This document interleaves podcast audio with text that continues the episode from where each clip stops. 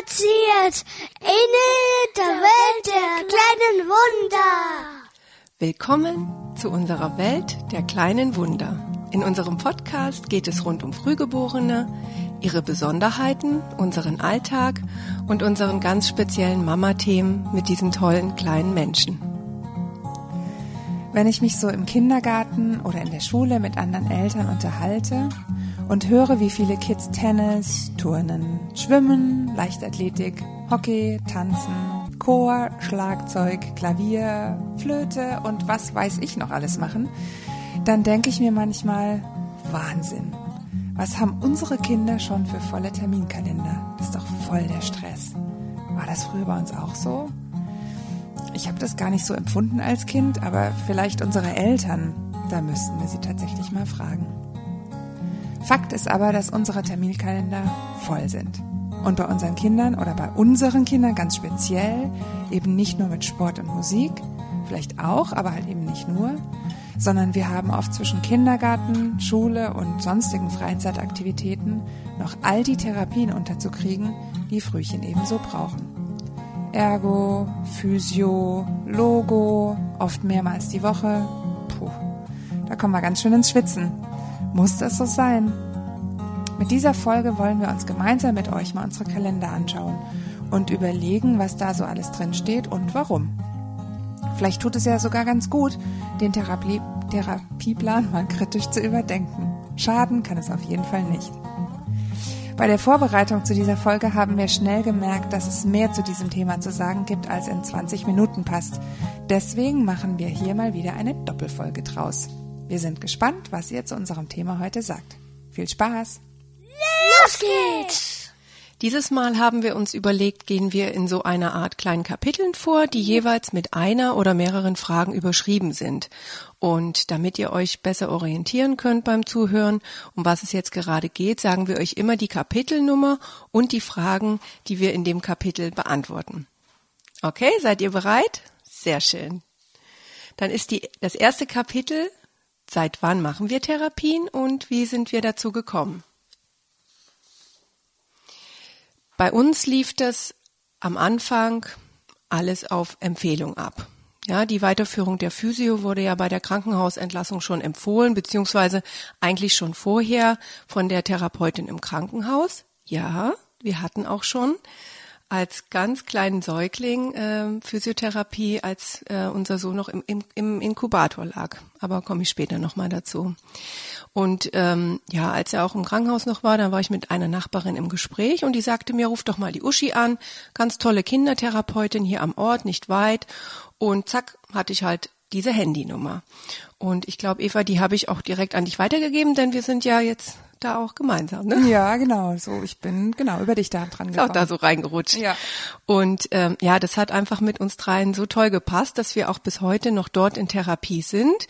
Das heißt, direkt nach Entlassung, da war er vier Monate alt, bis heute mit fast acht. Und ähm, das fing dann an mit Hausbesuchen. Und später sind wir dann in die Praxis, weil es da einfach auch mehr Möglichkeiten äh, gibt zum ja, Therapieren oder zum Spielen und ähm, zu machen eben. Und ähm, also ich bin wirklich auch sehr dankbar dafür, ähm, dass es so gelaufen ist und dass wir diese Therapeutin haben, weil ich auch weiß, dass es nicht so viele Kindertherapeuten gibt und äh, dass es da auch ganz lange Wartelisten gibt. Und es ist halt auch nicht selbstverständlich, dass die Chemie immer so stimmt, ja. Und ähm, auch wegen der langen Wartelisten ist es eben ganz wichtig, dass man nicht erst mit der Suche anfängt, wenn man schon entlassen ist, sondern schon während der Klinikzeit. Also wenn sich das abzeichnet, das Kind wird weiterhin Therapie benötigen, ähm, ist es wieder mal ein To-Do, aber meines Erachtens schon sehr wichtig, dass man da auch direkt weitermacht. Ich hatte da mal ein Gespräch mit einer neurologischen Kinderärztin, die mir sagte, dass es Untersuchungen gibt, die zeigen, dass Kinder, die frühzeitig mit der Therapie beginnen, auch nachweislich dann eine bessere Entwicklung haben. Bei uns war das ähnlich. Die Therapien liefen auch irgendwie gefühlt automatisch an. Ähm, und zwar kam bei uns im Krankenhaus noch die Pflegeüberleitung. Also das ist eine Person, deren Aufgabe es ist, äh, den Eltern zu helfen, in die Pflege zu Hause zu kommen. Und die hat uns damals gut informiert und auch schon gleich bei der Frühförderstelle in Mannheim angemeldet. Und wie gesagt, gefühlt schwupp hatten wir Ergo und Physio. Ähm, die Therapeutin kam dann am Anfang beide zu uns nach Hause. Das war auch super, weil ich mich irgendwie kaum getraut habe, mit diesen zarten kleinen Wesen irgendwo hinzufahren. Ähm, und auch mit den Zweien und so. Das war am Anfang gar nicht so ohne für mich. Meiner Meinung nach ist es tatsächlich wirklich hilfreich, sich gerade bei oder beziehungsweise kurz vor der Entlassung auf die Pflegeüberleitung im Krankenhaus zu verlassen, beziehungsweise mit denen alles zu besprechen, wo man halt eben so Fragen hat. Die wissen dann auch, wo man anfangen sollte oder haben auch meistens gute Tipps für Therapeuten oder Frühförderstellen. Für den Anfang ist es auf jeden Fall super und genau richtig. Und so wie Rita gesagt hat, macht es total Sinn, eben auch schon im Krankenhaus sich damit auseinanderzusetzen, damit man dann eben nicht irgendwie mit einer Lücke endet. Kapitel 2. Welche Therapien machen wir und warum machen wir diese und keine anderen? Also wir haben bisher folgende Therapien durchlaufen, beziehungsweise laufen jetzt noch. Ähm, es begann, wie schon gesagt, mit Physiotherapie im Krankenhaus, auf der Intensivstation war das noch. Und das war so eine in Form von Atemtherapie, einfach um das Kind zu unterstützen. Weiß jetzt nicht mehr genau, was da gemacht wurde. Ich war ja auch oft nicht dabei. Es gab, ja, das ne? war Atemtherapie vorrangig. Also ja. habe ich auch so in Erinnerung. Und ich meine, das war auch schon ab der zweiten, dritten Lebenswoche, wo es einfach da nicht mehr kritisch war. Ne? Genau, ne? ja, total. Früh. So, die Physiotherapie wurde dann ähm, eigentlich ab Entlassungstag äh, weitergeführt zu Hause. Ja, das war dann wirklich relativ schnell. Ich glaube, wir sind im Juli entlassen und im August ging es dann schon weiter. Und dann haben wir Ergotherapie gemacht, Logopädie. Wir haben es auch mal mit Reittherapie versucht. Das war eigentlich ganz schön. Ähm, genau, Frühförderung sehen, weil äh, Augen ist ja auch so ein Frühchen-Thema, ne, dass man da guckt, dass man da nichts verpasst. Ähm, das wurde auch im Kindergarten gemacht, war ganz praktisch und ähm, Osteopathie immer mal wieder, auch nach Wachstumsschüben. Dann hatten wir zwei Reha-Aufenthalte und haben stationär Biofeedback gemacht. Ja, wir haben ähm, so ähnlich wie bei Rita auch Physiotherapie schon während der Zeit in der Klinik und dann auch direkt danach weitergemacht bis heute, also wirklich durchgängig, ohne Pause würde ich sagen, bis natürlich mal irgendwie Ferien oder so. Ähm, ergo haben wir erst ab der Kindergartenzeit angefangen, sag ich auch gleich nochmal, da erzähle ich gleich noch ein bisschen mehr dazu. Wir haben tatsächlich keine Logo gemacht, ähm, weil es mir auch einfach zu viel geworden wäre. Also ich hatte ja schon mit zwei Kindern jeweils äh, zweimal die Woche, also Therapie. Das waren für mich schon genug Termine. Und auch für die Kinder war das eigentlich genug, weil die ja immer gegenseitig dabei sein mussten. Also die waren ja damit auch eingebunden, logischerweise. Die Frühförderung sehen haben wir auch gemacht.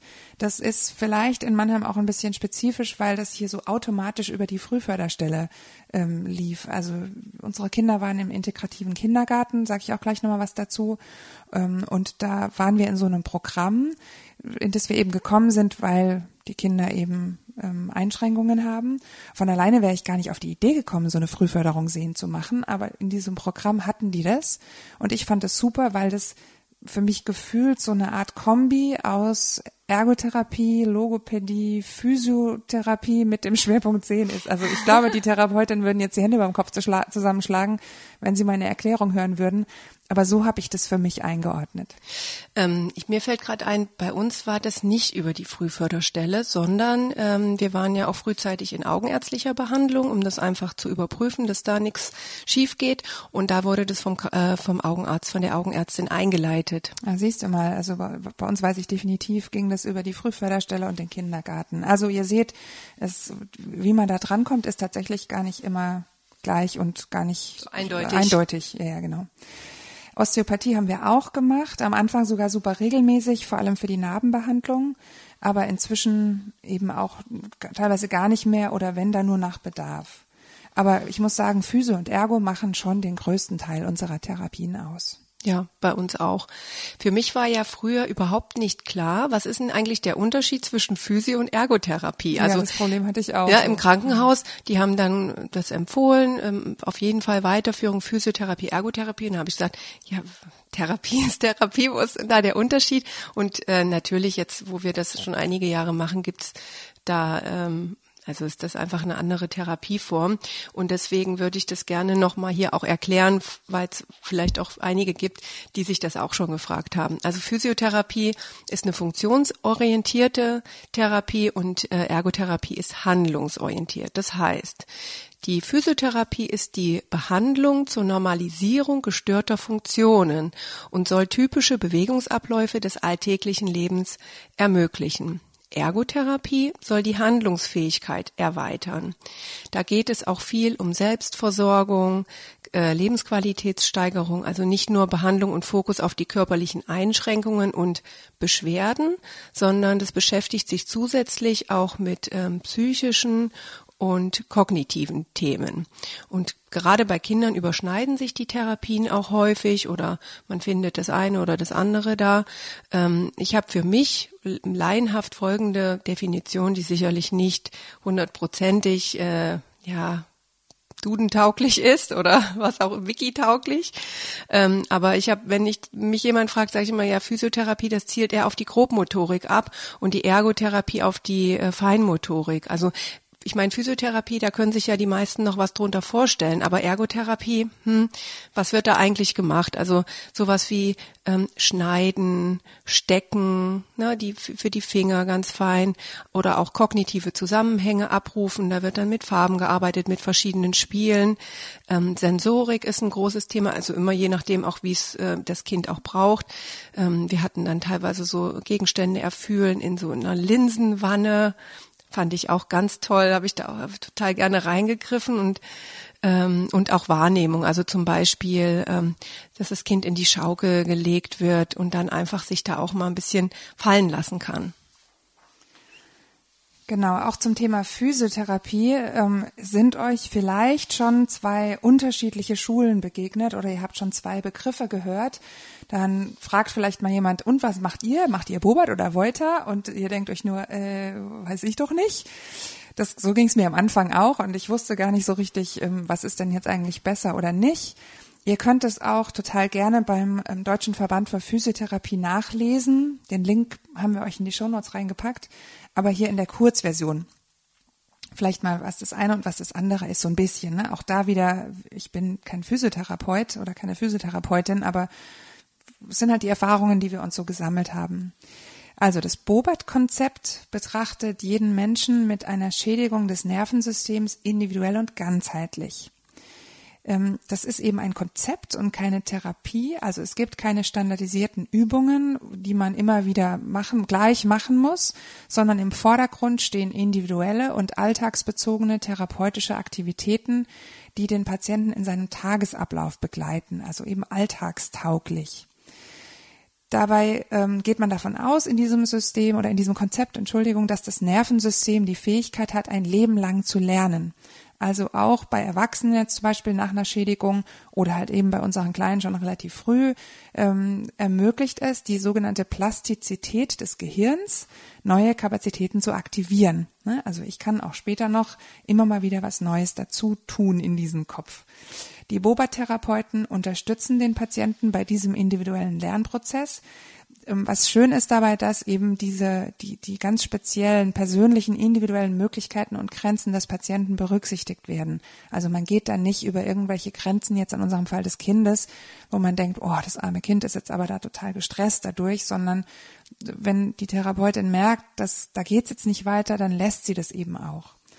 Die zwei Prinzipien dieses Konzepts sind die Regulation des Muskeltonus und die Anbahnung physiologischer Bewegung. Das heißt, einem falschen Tonus, also zu hoch heißt zu arg angespannt oder zu niedriger Tonus ist zu schlaff, ähm, dem wird entgegengewirkt. Also zum Beispiel, wenn sich das Kind überstreckt, dann wird eine Haltung eingeübt, bei der der Tonus eben weniger hoch ist. Und Anbahnung physiologischer Bewegung bedeutet zum Beispiel, dass der Patient einfach lernt, bestimmte Muskulaturen bewusst anzusteuern. Genau. Das Bobat-Konzept nennt sich auch 24-Stunden-Konzept haben wir zumindest nachgelesen. Mhm.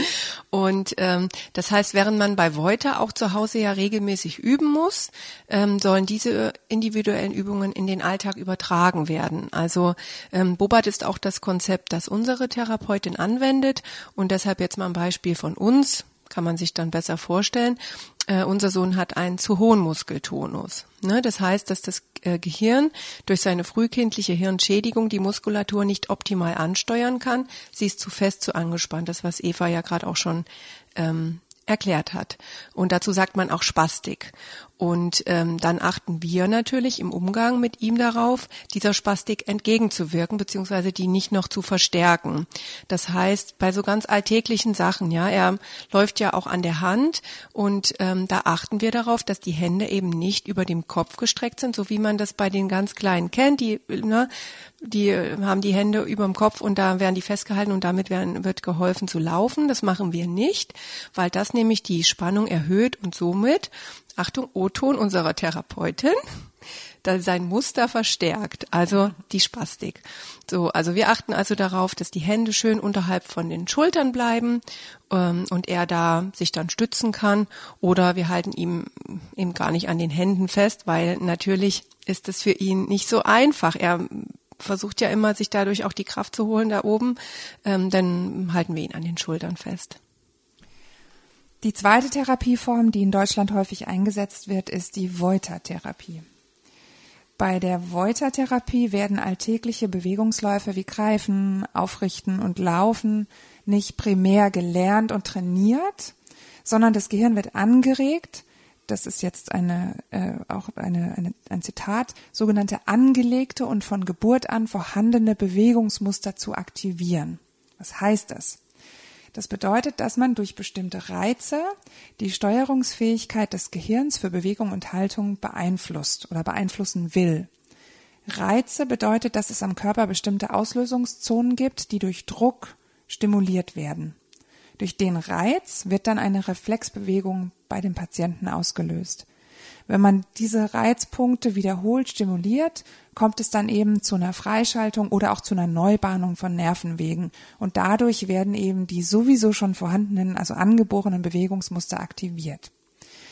Die Therapie sollte so früh wie möglich beginnen, weil das zentrale Nervensystem bei Säuglingen noch sehr formbar ist. Die Nervenbahnen im Gehirn sind oft eben nur durch die Schädigung blockiert, stehen aber grundsätzlich zur Verfügung und mit der Therapie, wenn man die früh genug anfängt, kann man den gesamten Reifungsprozess günstig beeinflussen. So, also das ist jetzt mal so ein bisschen ein Überblick. Ähm, ihr braucht keine Angst zu haben. Ihr müsst es auch nicht alles irgendwie selber lernen, um die richtige Entscheidung vor euer Kind zu treffen. Beide Therapien haben ihre Erfolge oder zeigen Erfolge. Wir finden nur, ihr solltet wissen, dass es diese zwei Formen gibt, also die werden euch sicher begegnen. Und wenn ihr eine Therapie anfangt, also überhaupt Physiotherapie anfangt und, äh, an, und einer sagt, ja, wir machen nach Voiter, dass ihr zumindest mal grundsätzlich wisst, was, was heißt das denn? Was passiert da mit dem Kind und welches Ziel wird denn verfolgt oder welches Ziel wollen die Therapeuten erreichen? probiert es im Zweifel auch einfach mal aus oder besprecht es am besten auch gleich mit dem, mit dem Therapeuten eurer Wahl ganz am Anfang der Therapie, wie die Therapie denn genau aussieht. Kapitel 3. War das eine bewusste Entscheidung, diese Therapien zu machen? Hm, bewusste Entscheidung. Äh, natürlich haben wir entschieden, diese Therapien zu machen. Aber ähm, wie schon erzählt, wir sind da eher so reingerutscht. Es war viel auf Empfehlung und ich habe das auch ähm, anfangs weniger hinterfragt, sondern wenn ich jetzt so zurückblicke, eigentlich eher alles gemacht, ähm, was empfohlen wurde und was für das Kind eben gut ist. Ja, so war das bei uns auch. Also so eine richtig bewusste Entscheidung am Anfang, so ja, wir wollen das, war das eigentlich nicht. Ähm, ich hatte ja schon gesagt, ich habe irgendwie so ein bisschen das Gefühl gehabt, dass ich da so fremdgesteuert äh, hineinrutsche, aber das war jetzt nicht negativ. Also nicht so, dass ich das nicht wollte, sondern einfach, dass ich das Gefühl hatte, ich kann gerade gar nicht so richtig entscheiden, was das Richtige ist und ich muss es jetzt einfach machen, weil mir das alle empfehlen oder uns das alle empfehlen. Und ich habe aber relativ schnell gemerkt, dass ich schon für mich beziehungsweise für die Kinder, dass diese Entscheidung auch selbst in die Hand nehmen muss. Also was tut gut, was tut uns gut und was eben auch nicht. Das ist manchmal auch nur ein Bauchgefühl, aber tatsächlich liegen wir mit dieser Intuition als Eltern doch meistens schon mal grundsätzlich richtig. Ja, und dann muss man ja auch sagen, dass ja gerade am Anfang ähm, man rutscht ja, das ist ja man wird ja nicht darauf vorbereitet. Ne? Du hast auf einmal drei Monate zu früh ein Baby, ähm, was viele ähm, ja, was ein Bedarf hat. Und woher sollst du das alles wissen? Du hast ja gar keine Zeit, dich darauf vorzubereiten. Von daher klingt es jetzt so, ja, wir waren so fremdbestimmt. Äh, letztendlich haben wir da sehr viele gute Tipps bekommen und wie du schon sagst, man wächst da auch rein ja, in diese genau. Situation. Aber das ist schon gut natürlich, dass man da auch Empfehlungen kriegt. Ja, also ich glaube, wir hätten wahrscheinlich beide gleich aus dem Bauchgefühl raus, aus der Intuition, aus dem aus der mütterlichen Intuition raus gleich äh, Stopp geschrien, wenn wir das Gefühl gehabt hätten, da ist irgendwas wirklich ganz im Argen oder das tut den Kindern nicht gut. Ja, und das ist auch genau richtig und auch jetzt so unsere Message auch an alle, mhm. wenn ihr das Gefühl habt, da das passt nicht, dann ähm, auf jeden Fall hinterfragen kritisch. So, viertens. Wie hat sich der Therapieplan über die Jahre verändert und wie viele Ther Therapien schaffen wir überhaupt? Sowohl Ritas als auch meine Jungs waren, oder Ritas äh, Sohn als auch meine Jungs so waren im integrativen Kindergarten. Das heißt, es ist ein Kindergarten, in den sowohl behinderte als auch nicht behinderte Kinder gehen. Daher ist dann der Kindergarten auch komplett auf die Betreuung von Kindern mit speziellen Bedürfnissen eingerichtet. Die hatten also einen eigenen Turnraum oder haben einen eigenen Turnraum mit physiotherapeutischen Geräten und Materialien.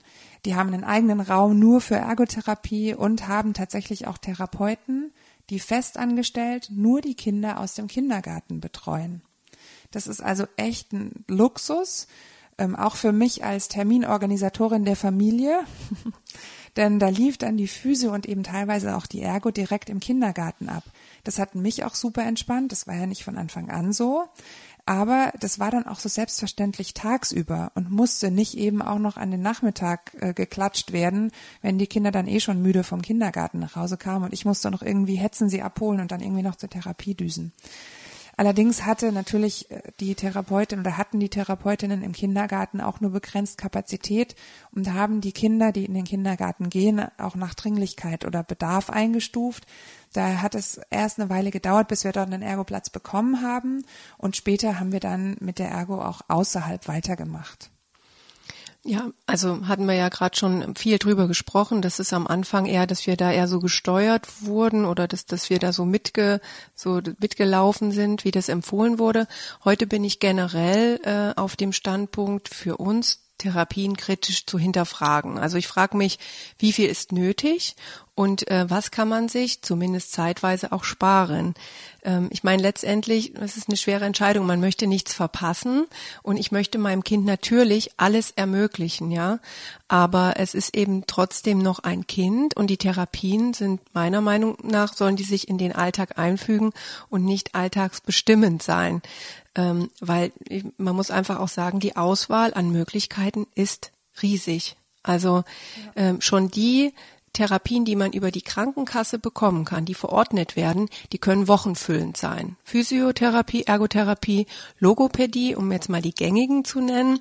Aber dann gibt's ja auch noch zahlreiche Angebote auf eigene Kosten. Ich hatte es ja vorhin schon auch ein paar erwähnt. Also Reittherapie, Musiktherapie, Osteopathie etc. Und das sind ja jetzt erstmal auch nur ähm, die ambulanten Behandlungen im stationären Bereich ist das Angebot ja auch riesig. Und ähm, dann ist es ja auch so, jetzt mal von den ganzen Freizeitsachen, die du im Intro auch da ähm, bemerkt hast, abgesehen, ist es trotzdem an Termin auch nicht alles. Also hinzu kommen noch ärztliche Kontrollen, Augenarzt regelmäßig, sozialpädiatrisches Zentrum in Klammern SPZ, sagen wir, ähm, Hilfsmitteltermine zur Schauen, Neuversorgung, Orthesenanpassung und so weiter. Also zu Höchstzeiten hatte unser Sohn zweimal die Woche Physio in der Kita. Das war wirklich sehr angenehm, weil da nichts, also den Familienablauf äh, gestört hat. Klingt jetzt so, aber da mussten wir uns nicht drum kümmern. Ähm, dann einmal Physio mit mir in der Praxis, einmal Logo, einmal Reittherapie und alle zwei Wochen Ergo.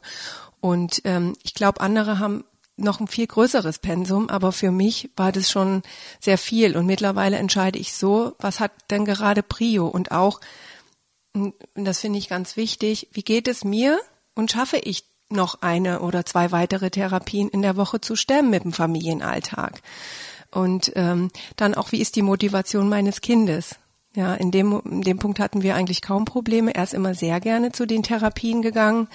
Ähm, Physio, Jetzt nicht immer so, das ist ja auch sehr anstrengend, aber das hat bei uns immer Prio. Also da das wird jetzt, wie gesagt, bis auf ähm, Ferien oder so nicht ausgesetzt und die machen wir seit acht Jahren ohne Pause.